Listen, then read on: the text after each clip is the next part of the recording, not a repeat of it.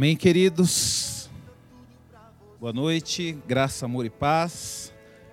Nós estamos aqui, queridos, para a honra e glória do Senhor. A última, o último dia da jornada de ministrações aí durante esta semana, onde nós iniciamos aqui na segunda-feira com o Enéas e foi uma bênção, queridos. Deus falou conosco.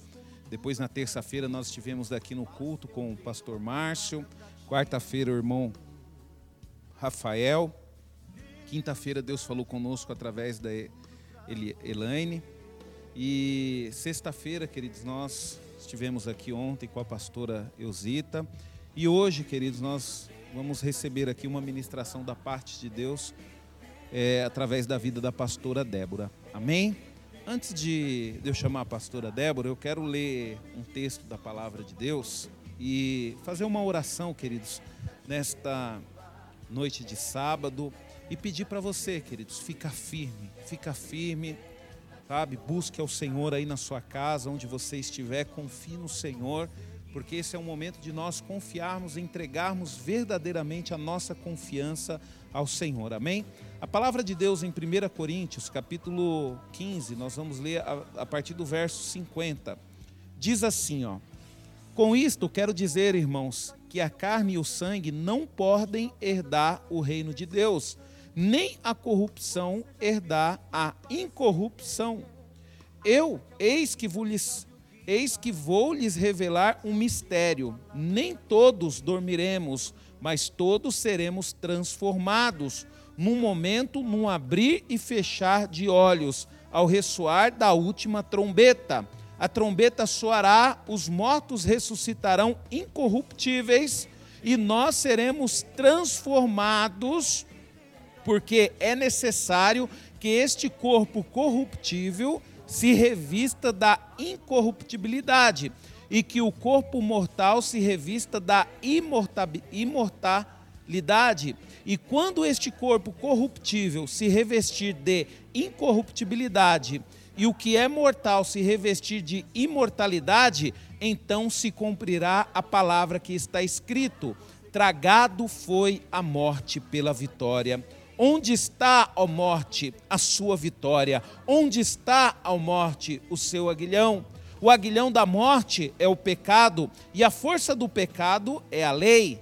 Graças a Deus que nos dá a vitória por meio do nosso Senhor Jesus Cristo. E o verso 58 diz: Portanto, meus amados irmãos, sejam firmes, inabaláveis e sempre abundantes na obra do Senhor, sabendo que no Senhor o trabalho de vocês não é vão. Queridos, eu louvo a Deus pela vida do apóstolo Paulo, eu louvo a Deus por esta palavra. E esta palavra, queridos, que tem me motivado a ficar firme na presença do Senhor, queridos. Nós sabemos, queridos, que isso que nos faz sofrer, a nossa carne, queridos, não herdará o reino de Deus. Nem o sangue, nem carne herdará o reino de Deus. Nós teremos que participar de um processo para poder entrar no reino de Deus, queridos. E só irão vencer aqueles que permanecerem firmes em Cristo Jesus. Por isso que eu falo para você, queridos, não importa a luta que você está enfrentando, não importa a dificuldade que você está enfrentando, não troque a sua salvação por nada nesse mundo. Não troque a sua salvação por um instante, por um momento, queridos. Busque a Deus, porque Deus ele vai te levar para o céu. É só Deus, queridos. A nossa salvação, queridos, ela está em Cristo Jesus. O verso 56 diz assim: o aguilhão da morte é o pecado e a força do pecado é a lei. Graças a Deus que nos dá a vitória por meio do nosso Senhor Jesus Cristo.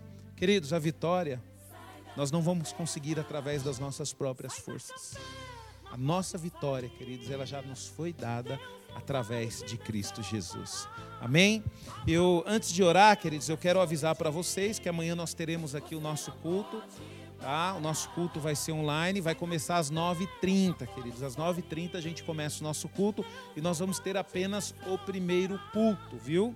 Então eu quero que você, querido, se prepare para poder cultuar o Senhor. Amanhã é domingo de Páscoa E nós sabemos que na Páscoa, queridos, Deus escolheu a Páscoa, a Páscoa para poder acontecer o maior acontecimento que já aconteceu na história, a maior prova de amor vista na terra, queridos, foi quando Jesus ele ressuscitou. E ali, queridos, ele veio dar último alerta à igreja dele. Para quê? Para que nós ficássemos firmes. Ficar firme até quando, pastor? Até a volta dele. É até a volta dele, queridos. Então amanhã nós teremos o nosso culto aqui, vai começar às 9h30. Levante cedo, querido, se prepare, reúna a sua família, separe um momento para buscar o Senhor. Cuidado, queridos, cuidado com, sabe, com esses dias que nós estamos vivendo, esses dias estão, sabe, enfraquecendo a muitos, mas em nome de Jesus, nem eu e nem você seremos enfraquecidos. Amém? Eu quero orar. Feche os teus olhos aonde você estiver, aí na sua casa. Vamos orar, vamos buscar ao Senhor. Senhor, em nome de Jesus, Pai, nós te louvamos, Senhor, e te agradecemos, ó Deus, por tudo que o Senhor tens feito, ó Pai. Nós estamos aqui, Senhor, na jornada de pregação, Senhor, desta semana, Pai, da primeira semana, Pai.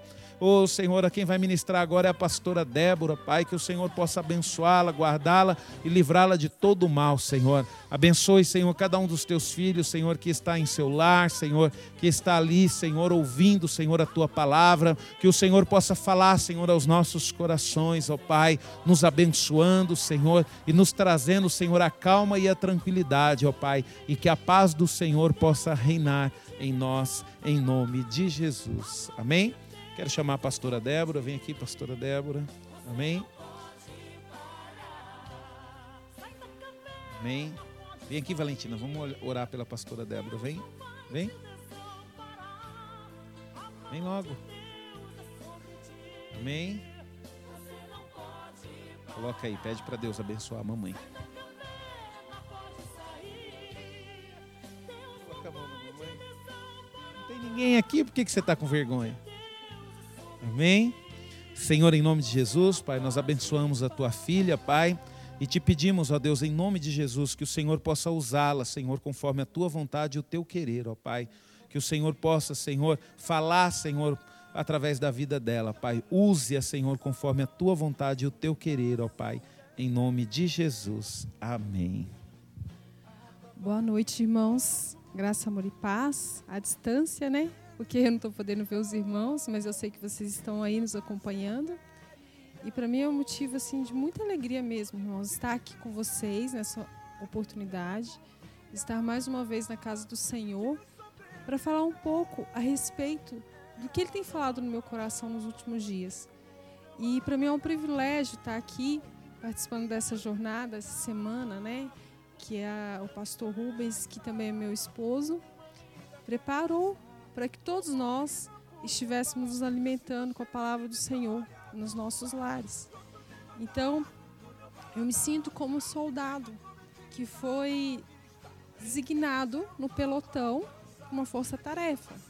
Eu me sinto honrada em fazer parte dessa, desse destacamento, né? porque a Bíblia fala lá em Efésios 6 que nós estamos numa guerra e essa guerra ela é espiritual, ela não tem armas carnais, né? A nossa milícia ela não é natural, ela é espiritual. Então nós lutamos com as armas espirituais. E uma das armas que está falando lá na Bíblia, em Efésios capítulo 6, que nós temos é a espada do Espírito, que é a palavra de Deus.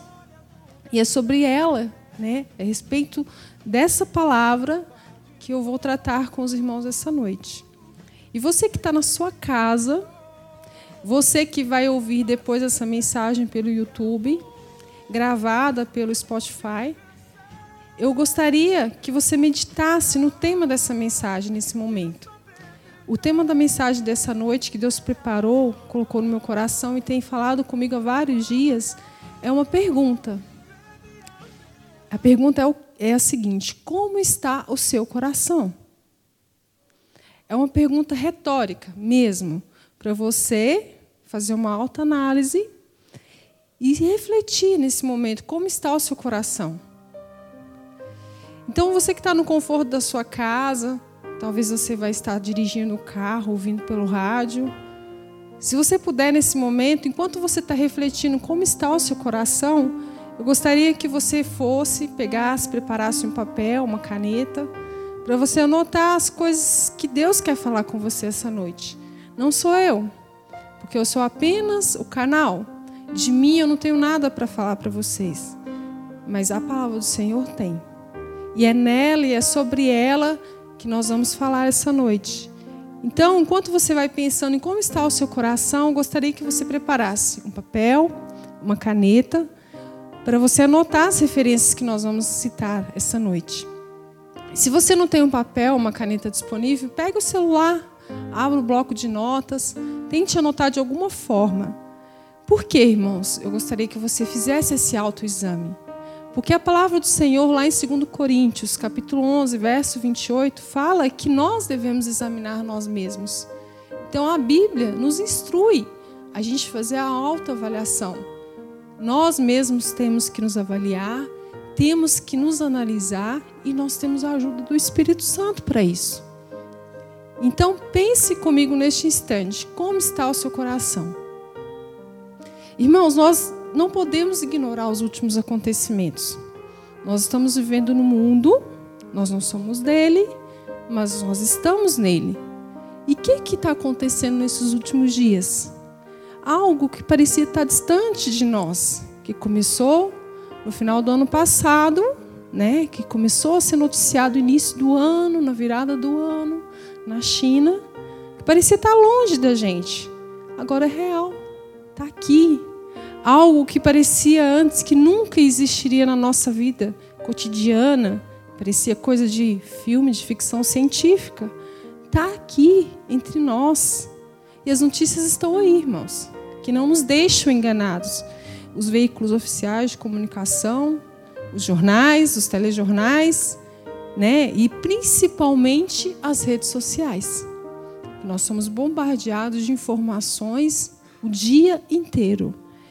E nesse mundo globalizado, irmãos, nós, que nós vivemos, as informações elas vêm o quê? Direto da fonte em tempo real.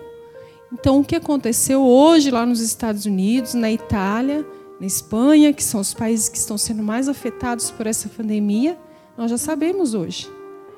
Nós sabemos que os números são atualizados a todo momento pelos jornais, pelo governo, e nós sabemos o que está acontecendo.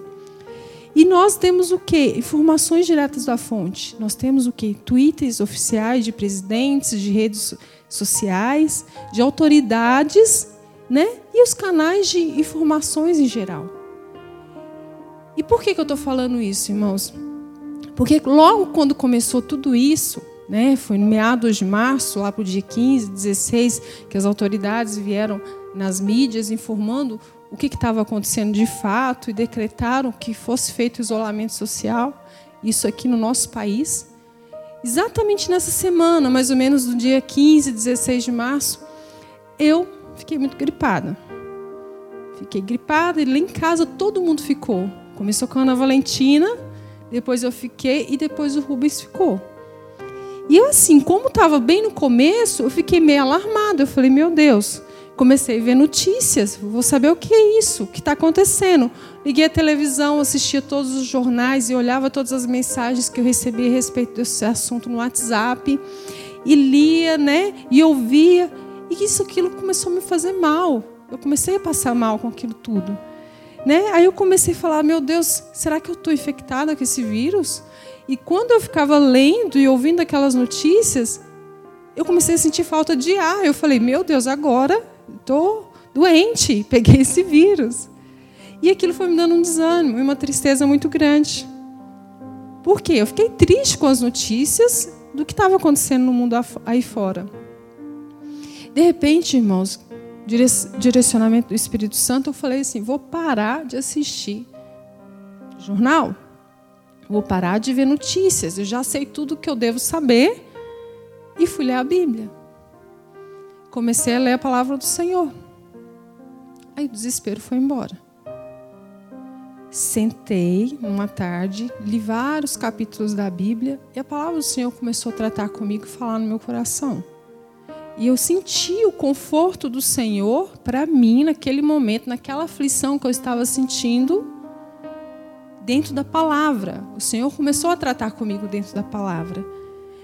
E Deus, ele fala com o seu povo. Deus ele governa todo o universo e ele não perdeu o controle dessa situação, irmãos. Nós temos que confiar que Deus ele está no controle e a palavra de Deus fala sobre isso. 1 Crônicas 29, 11 e 12. Depois leia e medite que Deus ele está no controle ele nunca perdeu o controle. Então, nós temos escutado, irmãos, nesse altar aqui, que nós temos uma identidade. E qual a identidade nossa? Nós somos filhos de Deus. E como filhos, Deus ele nunca nos abandona. Nós ele deixou uma herança para nós, que é a palavra de Deus, que é a palavra dele, através dos seus profetas, que foi escrita para nós. Então nós temos aonde nos basear, nós temos o manual de vida, que é a palavra do Senhor. Então nós somos filhos dele. E o Espírito Santo começou a ministrar no meu coração a respeito disso, sobre guardar o coração para eu começar a guardar meu coração. E Deus tem tratado comigo nesses últimos dias. E nós vamos ler nesse momento a palavra de Deus. Se você puder acompanhar aí na sua casa, onde você estiver, abra no livro de Provérbios, capítulo 4, a partir do verso 23 até o verso 27. A palavra de Deus, ela diz o seguinte: preste muita atenção nessa parte. Sobre tudo o que se deve guardar, guarda o coração, porque dele procedem as fontes da vida. Desvia de ti a falsidade da boca e afasta de ti a perversidade dos lábios. Os teus olhos olhem direito e as tuas pálpebras diretamente diante de ti. Pondera a vereda de teus pés e todos os teus caminhos sejam retos. Não declines nem para a direita nem para a esquerda. Retira o teu pé do mal. Vou repetir o primeiro verso que eu li.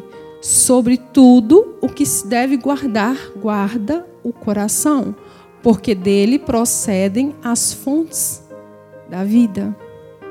Eu quero parar aqui um pouquinho, vou me ater mais nesse versículo, porque eu gostaria que a gente meditasse nele nessa noite. Esse texto, irmãos, fala que nós devemos guardar o nosso coração. Deus, ele não vai fazer isso por nós. A obrigação de guardar o coração é nossa, irmãos. E esse termo aqui na palavra do Senhor, coração, inclui três coisas na nossa vida. A primeira delas está relacionada à mente. Segunda, emoções. E terceira, vontade. Então nós podemos ler esse versículo da seguinte forma: Sobre tudo o que se deve guardar, guarda sua mente, suas emoções e suas vontades, pois deles procedem as fontes da vida. E o que é fonte, irmão? Fonte é a origem de alguma coisa. É aquilo que abastece a sua vida. Então você deve guardar o seu coração, porque dele emana as fontes da sua vida. E as nossas decisões do dia a dia, elas são tomadas muito rapidamente no nosso interior e refletem atitudes exteriores. E se a gente não guardar o nosso coração, nós estamos nos baseando em fontes erradas. E por isso a palavra de Deus nos instrui a guardar cuidadosamente nosso coração, por quê? O nosso coração vai refletir em tudo o que nós dizemos em tudo que nós vemos e o que nós fazemos. Que são os versículos que nós acabamos de ler. 24 fala da nossa boca. O versículo 25 dos nossos olhos e o versículo 26 e o 27 dos nossos pés. Então, aquilo que nós falamos emana do coração, o que nós vemos também e o que nós fazemos. Então, o nosso coração vai determinar aonde nossa boca, os nossos olhos e os nossos pés nos levarão. E para guardar, irmãos, nosso coração, primeira coisa que nós devemos saber, aonde ele está. E eu faço essa pergunta para você também essa noite. Aonde está o seu coração?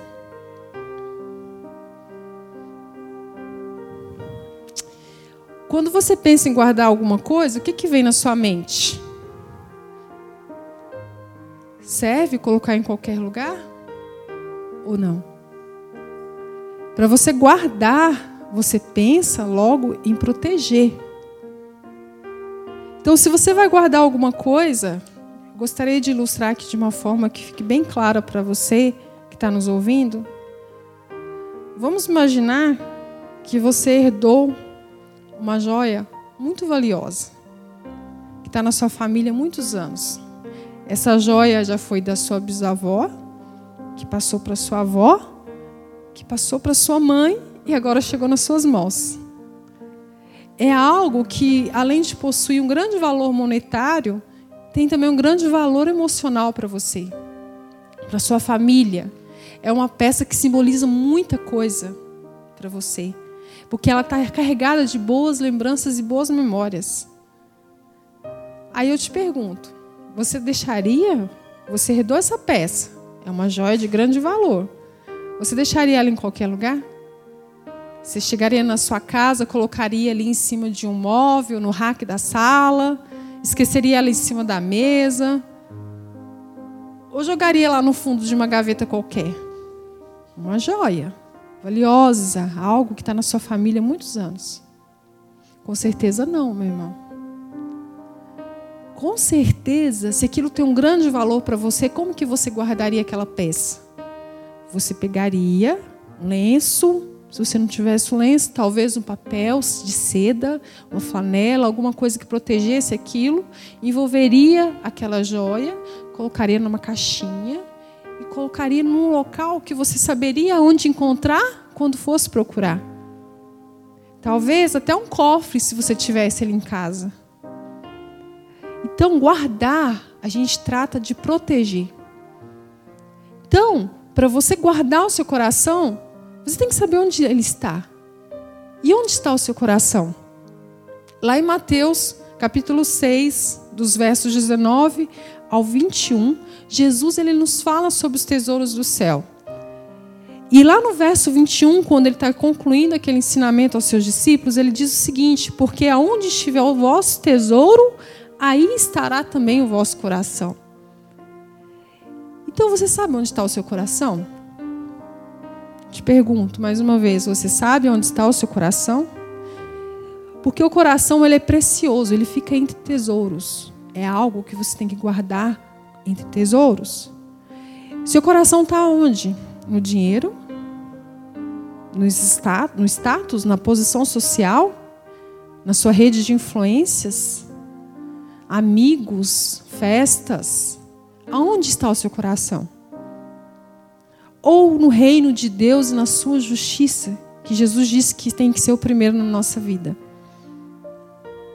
Fica a pergunta para você pensar, analisar como é está o seu coração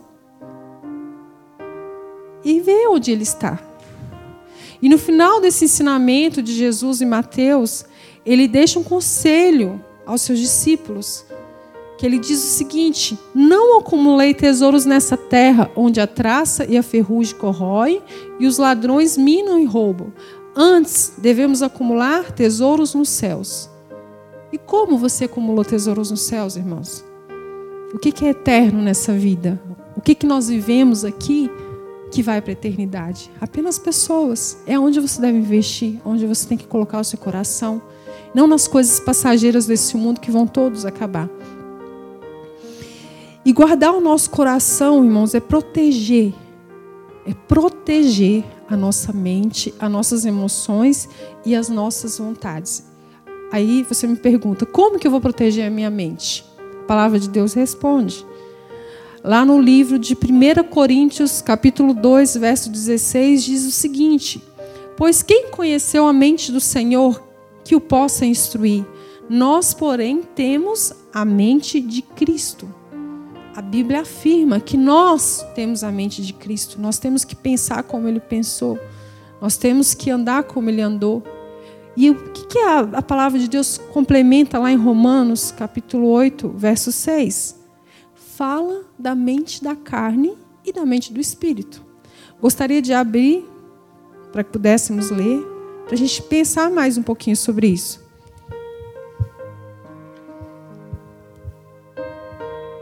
Romanos, capítulo 8, verso 6, diz o seguinte: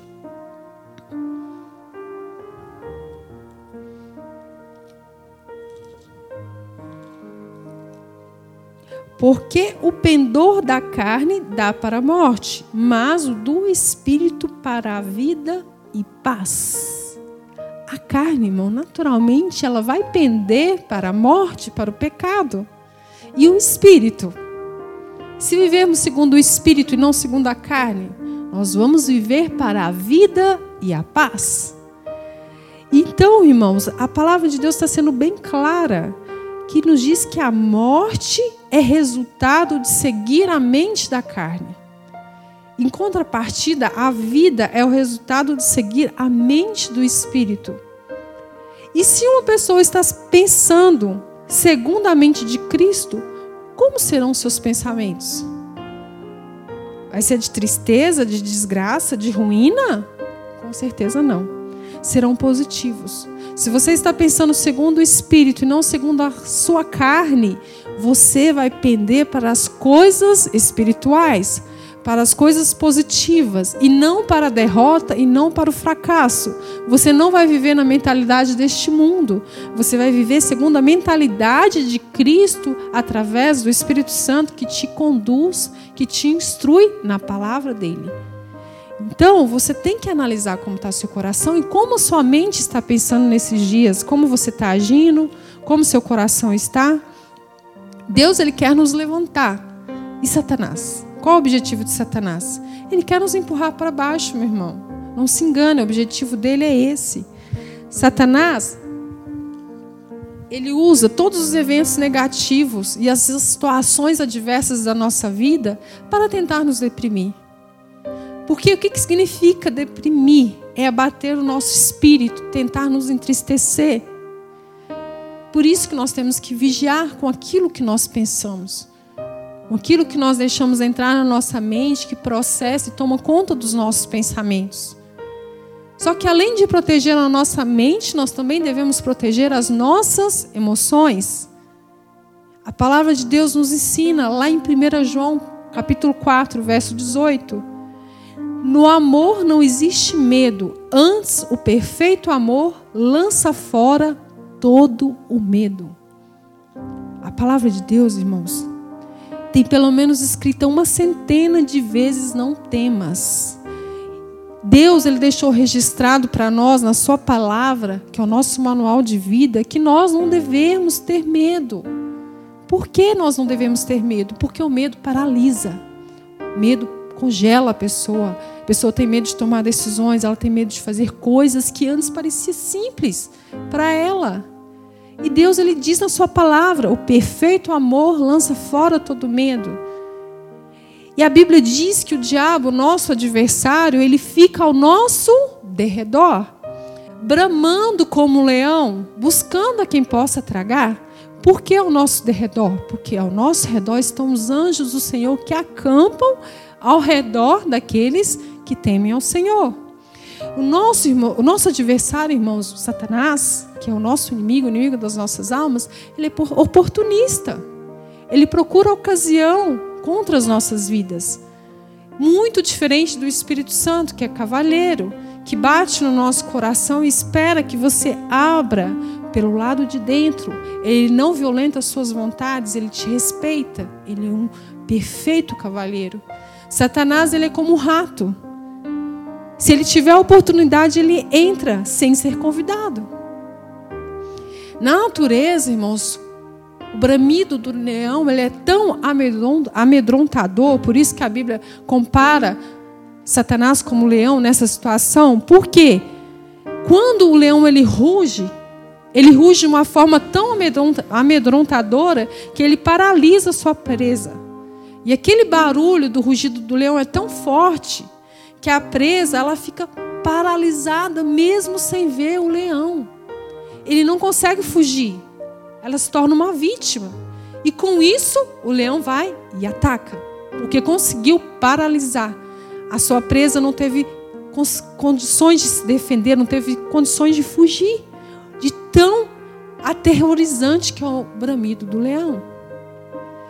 E é dessa forma que Satanás age, irmãos, tentando atacar as nossas emoções e nos paralisar através do medo. E a Bíblia nos ensina e nos exorta a ter coragem. Segundo Timóteo, capítulo 1, verso 7 diz: "Porque Deus não nos tem dado espírito de covardia, mas de poder, de amor e de moderação. Nosso Deus não não combina com covardia. Nós somos filhos dele, então nós temos a identidade dele. Então, irmãos, nós não podemos ter espírito de medo.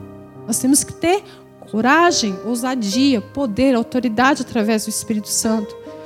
Provérbios 24, verso 10 diz o seguinte: Se te mostras fraco no dia da angústia, a tua força é pequena.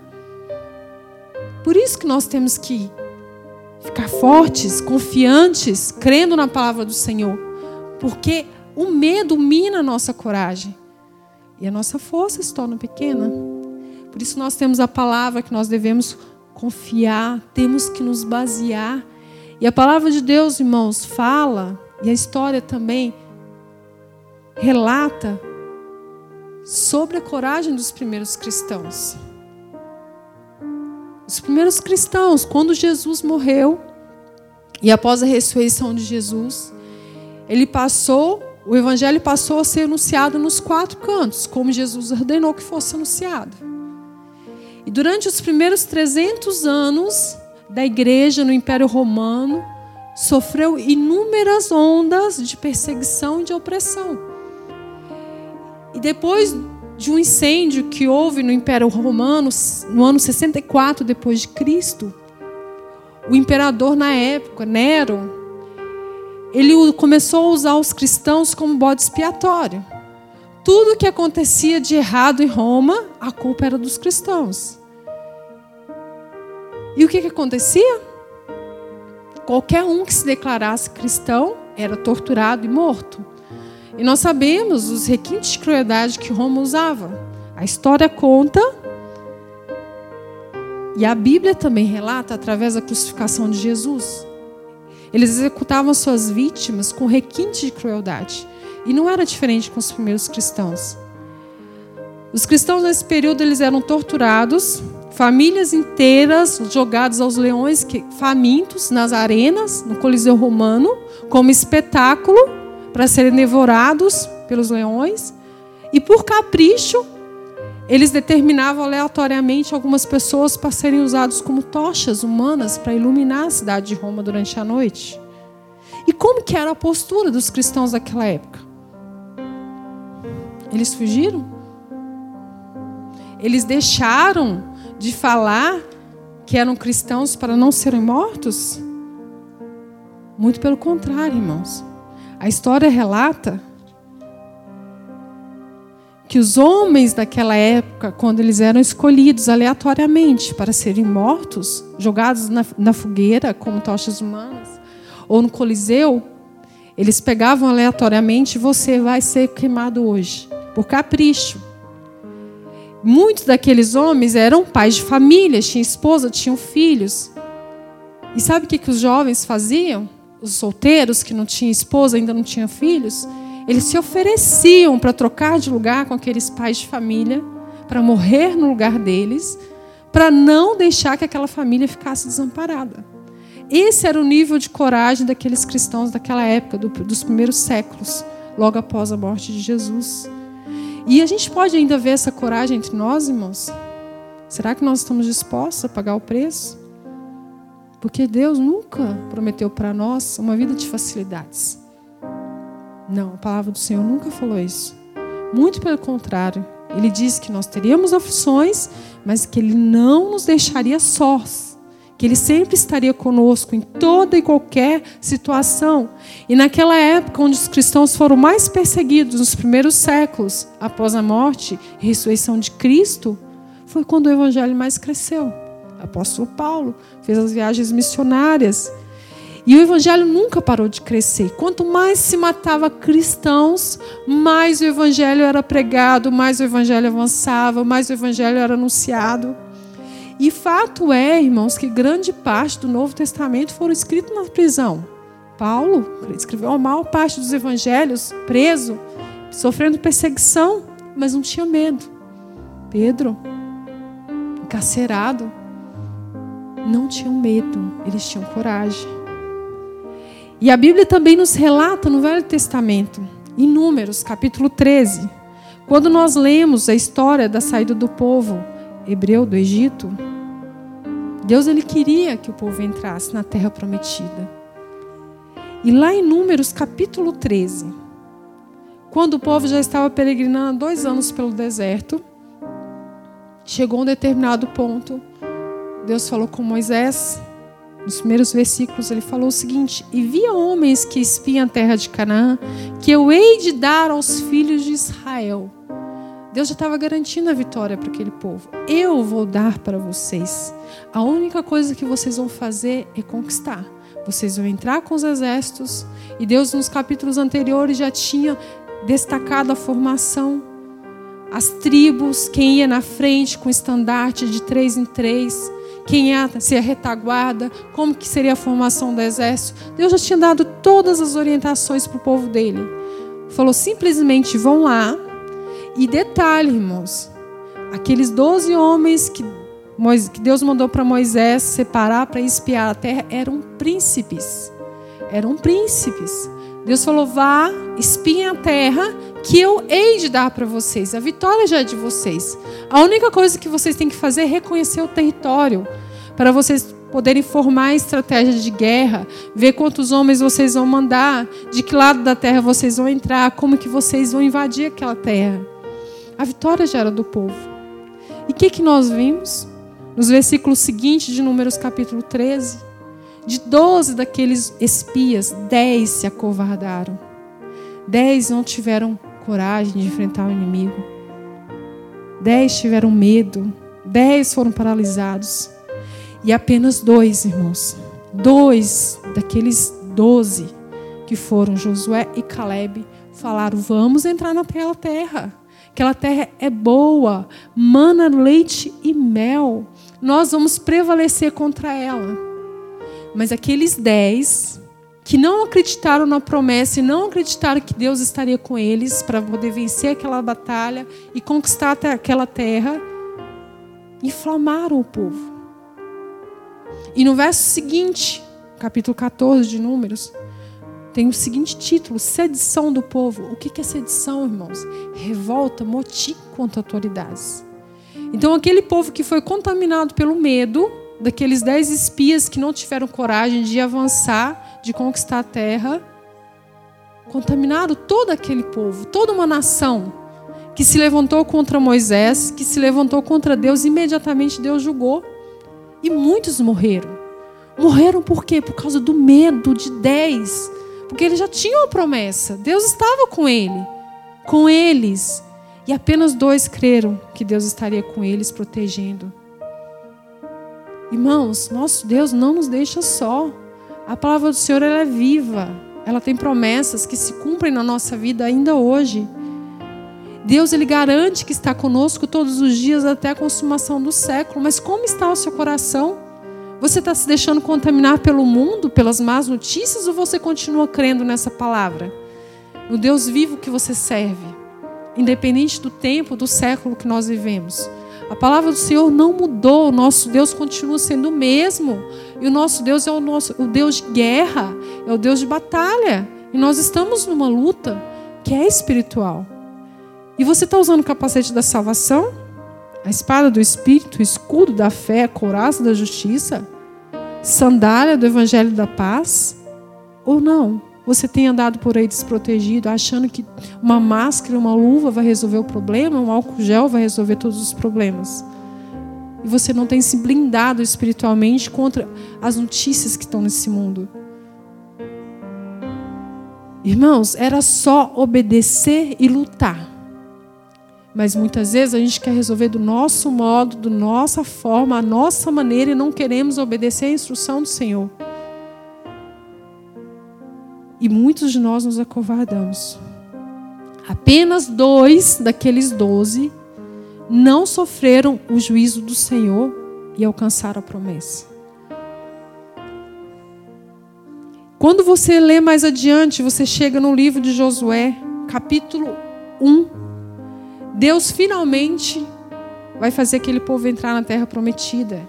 E escolhe um daqueles dois, um daqueles corajosos que não se acovardaram, Josué, para liderar o povo. E no capítulo 1 de Josué, do verso 1 ao verso 9, Deus ele vai dar as primeiras instruções para Josué entrar naquela terra. E Deus ele é muito claro. E eu gostaria de ler com você o que está escrito nesses versículos, para isso fortalecer o seu coração nessa noite. A palavra de Deus diz, Josué capítulo 1, a partir do verso 1 até o 9. Sucedeu depois da morte de Moisés, servo do Senhor, que este falou a Josué, filho de Num, servidor de Moisés, dizendo: Moisés, meu servo é morto, dispõe-te agora, passa esse Jordão, tu e todo este povo, a terra que eu dou aos filhos de Israel. Deus reafirma sua promessa: eu que vou dar a terra. Todo lugar que pisar a planta do vosso pé, vou-lo tenho dado, como eu prometi a Moisés. Desde o deserto e o Líbano até o grande rio, o rio Eufrates, toda a terra dos heteus e até o mar grande para o poente do sol serão o vosso limite. Ninguém te poderá resistir todos os dias da tua vida. Como fui com Moisés, assim serei contigo e não te deixarei, nem te desampararei. Sê forte e corajoso, porque tu farás este povo herdar a terra que, sob juramento, prometi dar a seus pais. Tão somente ser forte e muito corajoso, para teres o cuidado de fazer segundo toda a lei que meu servo Moisés te ordenou. Dela não te desvies nem para a direita nem para a esquerda, para que sejas bem-sucedido por onde quer que andares. Não cesses de falar deste livro da lei, antes medita nele dia e noite, para que tenhas cuidado de fazer segundo tudo quanto nele está escrito. Então farás prosperar o teu caminho e serás bem-sucedido. Não te mandei eu? Ser forte e corajoso. Não temas nem te espantes, porque o Senhor teu Deus é contigo por onde quer que andares. Não sei se você notou, meu irmão, minha irmã. Só nesse trecho que nós lemos, Deus repetiu três vezes a expressão ser forte e corajoso. Na palavra do Senhor, de capa a capa, do início ao fim, você não vai ver Deus usando ninguém que não seja corajoso, ninguém que seja covarde, ninguém que foge à luta. Deus ele escolhe homens e mulheres que têm coragem de enfrentar o problema, de encarar de frente, de lutar, que não retrocedem, que pega algo para fazer e vai até o final. Pessoas com quem ele pode contar são pessoas que são perseverantes, que são diligentes. E como está seu coração, irmão? Como está seu coração, minha irmã?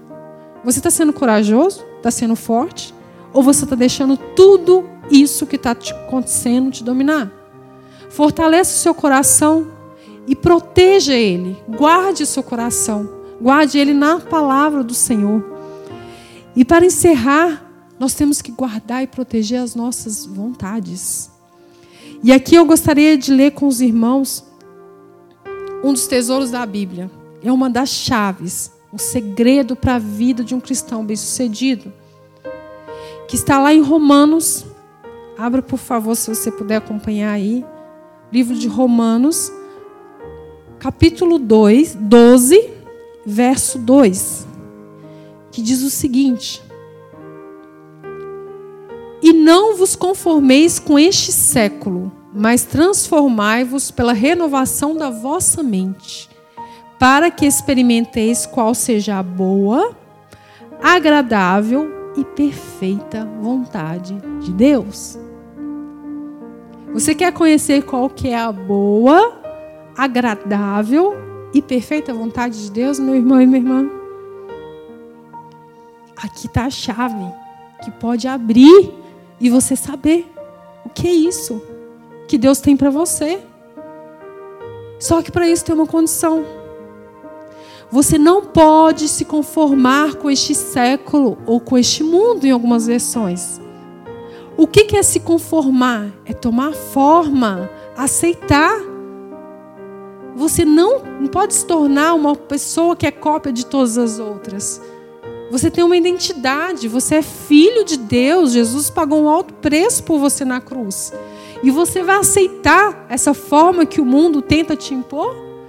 Você não pode se conformar, não sou eu que estou dizendo, é a palavra do Senhor que disse isso. diz isso para nós essa noite.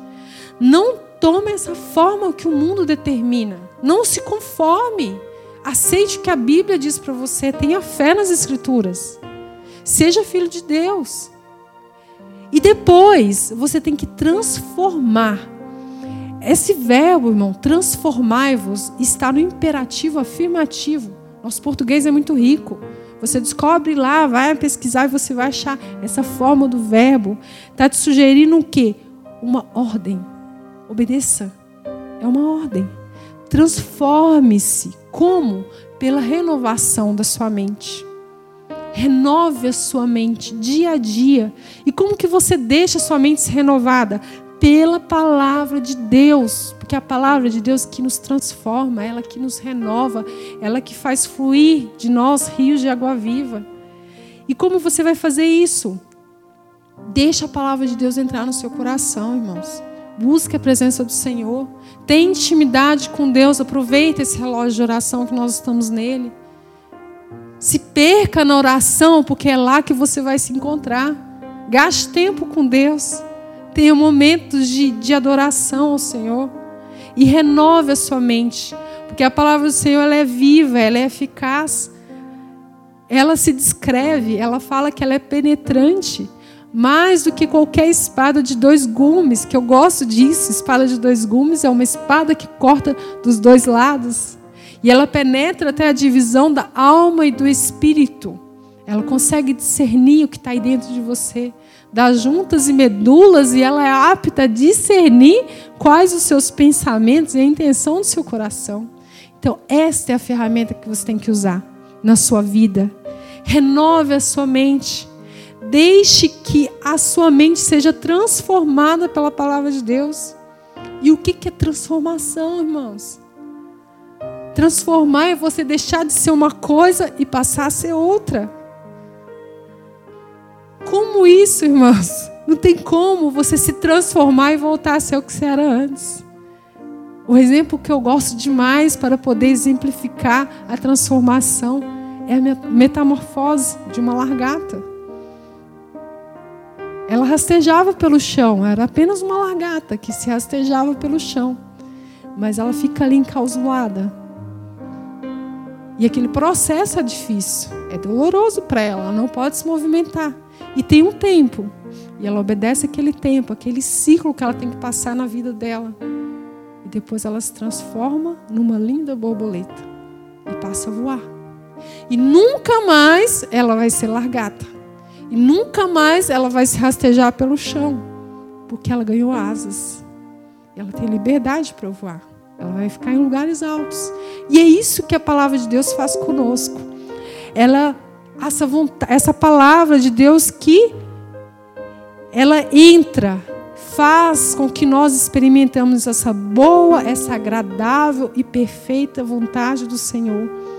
E depois que você sabe qual é a boa, agradável e perfeita vontade de Deus para a sua vida, esse é o melhor lugar que você pode estar durante toda a sua existência humana. Então, irmãos, guarde essa palavra no seu coração. Guarde o seu coração. Guarde a sua mente, guarde as suas vontades, guarde as suas emoções. Proteja Proteja seu coração. Seu coração é um tesouro. Guarde essa palavra no seu coração, que Deus ele tá, está conosco. Experimente qual é a boa, agradável e perfeita vontade do Senhor na sua vida. Não deixe as más notícias te abalar. Esteja firmado na rocha que é Jesus.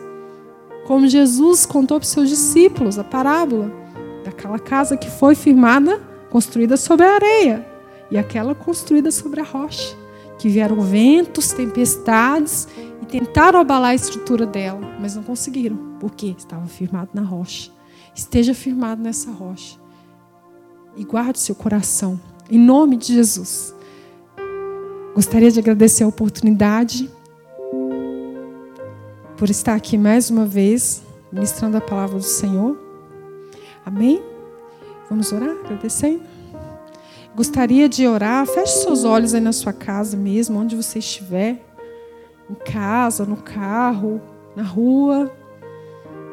Feche seus olhos e peça ao Senhor neste instante para guardar o seu coração. Faça uma oração com fé, meu irmão. Porque o Senhor ele nos, ele nos escuta, Ele nos ouve. Ele é Pai. Ele é o maior interessado no seu bem-estar. O Senhor, Ele cuida de nós. Ele está no alto e soberano trono. Mas Ele sabe quantos fios de cabelo existe na sua cabeça. A palavra do Senhor diz que nenhuma folha de árvore cai se Ele não permitir. Tenha fé. Leia a palavra do Senhor, estude. Deixe ela entrar no seu coração e deixe isso te alimentar alimentar o teu espírito. E viva baseado na palavra de Deus. Feche os teus olhos. Senhor, nós te louvamos, ó Pai, te agradecemos, Senhor, por mais esse momento na tua presença, Pai. Obrigado, ó Deus, pela tua palavra, Senhor. Obrigado pelo teu amor, Jesus, que nos constrange, ó Pai. Obrigado, Senhor, porque nós sabemos que o Senhor cuida de nós, ó Deus. Que o Senhor está governando todas as coisas, ó Pai querido. E juntamente com os meus irmãos, ó Pai, nesta noite, ó Deus, eu te peço, Senhor, venha guardar, ó Pai, venha nos ajudar a guardar os nossos corações, ó Pai.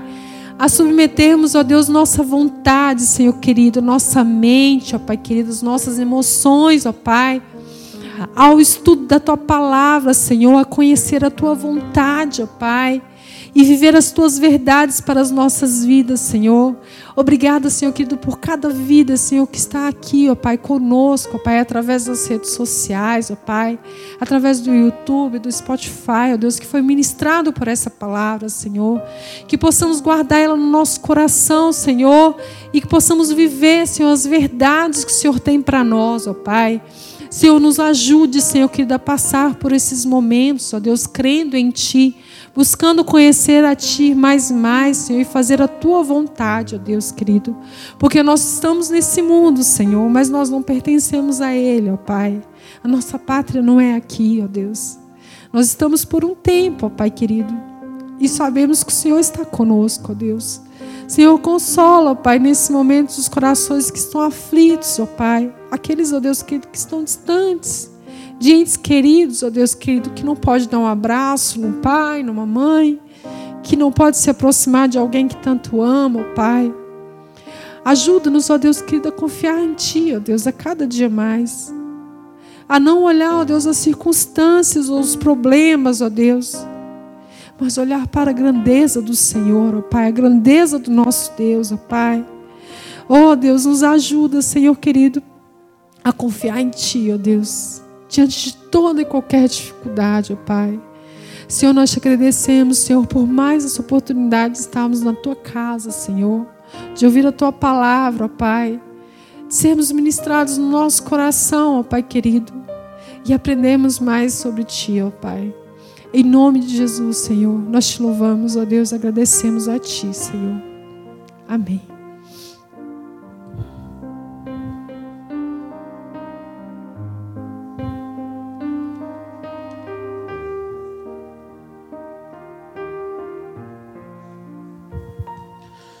Amém, queridos. Que palavra, palavra maravilhosa, né, queridos? Nós temos que nos fortalecer cada vez mais, queridos. Eu louvo a Deus pela vida da Débora, eu louvo a Deus por essa palavra, porque essa palavra, queridos, ela vem nos fortalecendo, queridos. E aí a gente consegue analisar as nossas atitudes, analisar as nossas vidas, queridos, e ver em quem que nós estamos acreditando. Quer dizer, no que que você está colocando a sua fé, no que, que você está colocando a sua confiança. A palavra de Deus, em 1 Coríntios, capítulo 15, verso 58, ela nos alerta, portanto, meus amados irmãos, sejam firmes, inabaláveis e sempre abundantes na obra do Senhor, sabendo que no Senhor o trabalho de vocês não é vão. Queridos, eu sempre ando com um dilema comigo e eu sempre compartilhei isso há anos. Há anos eu falo isso, que nenhum trabalho é em vão. Eu, durante esse tempo todo trabalhando, eu sempre conversava com pessoas e as pessoas às vezes, mas Rubens, eu estou trabalhando e eu não sou reconhecido. E eu sempre falei: fica tranquilo, que nenhum trabalho é em vão. Você sempre irá colher frutos do seu trabalho. E quando a Débora estava ministrando essa palavra, queridos, me veio um temor no meu coração grande. Porque nós olhamos, queridos, que toda uma geração foi morta no deserto. A geração que Deus tirou do Egito, a geração que viu a poderosa mão de Deus agir sobre o Egito, a geração que mais viu as maravilhas de Deus, a geração que viu o mar vermelho se abrir, queridos, morreu no deserto. Por quê, pastor? Porque foi influenciados, queridos, por dez espias. Dez espias que deixaram com que Satanás entrasse no seu coração. E ali aquelas pessoas foram influenciadas por esses dez espias. E essas pessoas morreram por causa disso. Queridos, isso é muito sério, queridos. E eu quero fazer você refletir sobre isso. O que que te influencia? A sua vida é baseada em quê? Quando você vai comprar uma roupa, você é influenciado no quê? Você é influenciado naquilo que você gosta ou você é influenciado na moda? Queridos, não tem como corrermos, queridos. A salvação, ela está em Cristo. E através de Cristo nós somos salvos, queridos. Mas cuidado com as suas decisões, cuidado com as suas escolhas. As suas escolhas, queridos, ela vai poder te levar para o céu, mas também as suas escolhas pode te tirar do céu. Amém? Reflita nessa palavra, queridos, uma palavra de fortalecimento mesmo. Nós, como filhos de Deus, queridos, nós temos que ter coragem, queridos. Pastor, diante da situação de hoje em dia, o que, que você pensa, queridos? Para mim é lucro. Eu sei que enquanto o Senhor não cumprir aquilo que Ele quer cumprir na minha vida, queridos, eu não vou partir. Mas se o Senhor decidir me levar, glória a Deus, queridos. Irei honrado, porque eu sei que a salvação, a força e o poder não está em mim, está nele. Amém? Que Deus abençoe vocês. A pastora Débora já orou. E pegue essa palavra, queridos, e guarde no seu coração. Aproveita que você, queridos, está vivendo um tempo para poder repensar a sua vida. Leia a Bíblia, leia a palavra de Deus, vê a forma que Deus trabalha.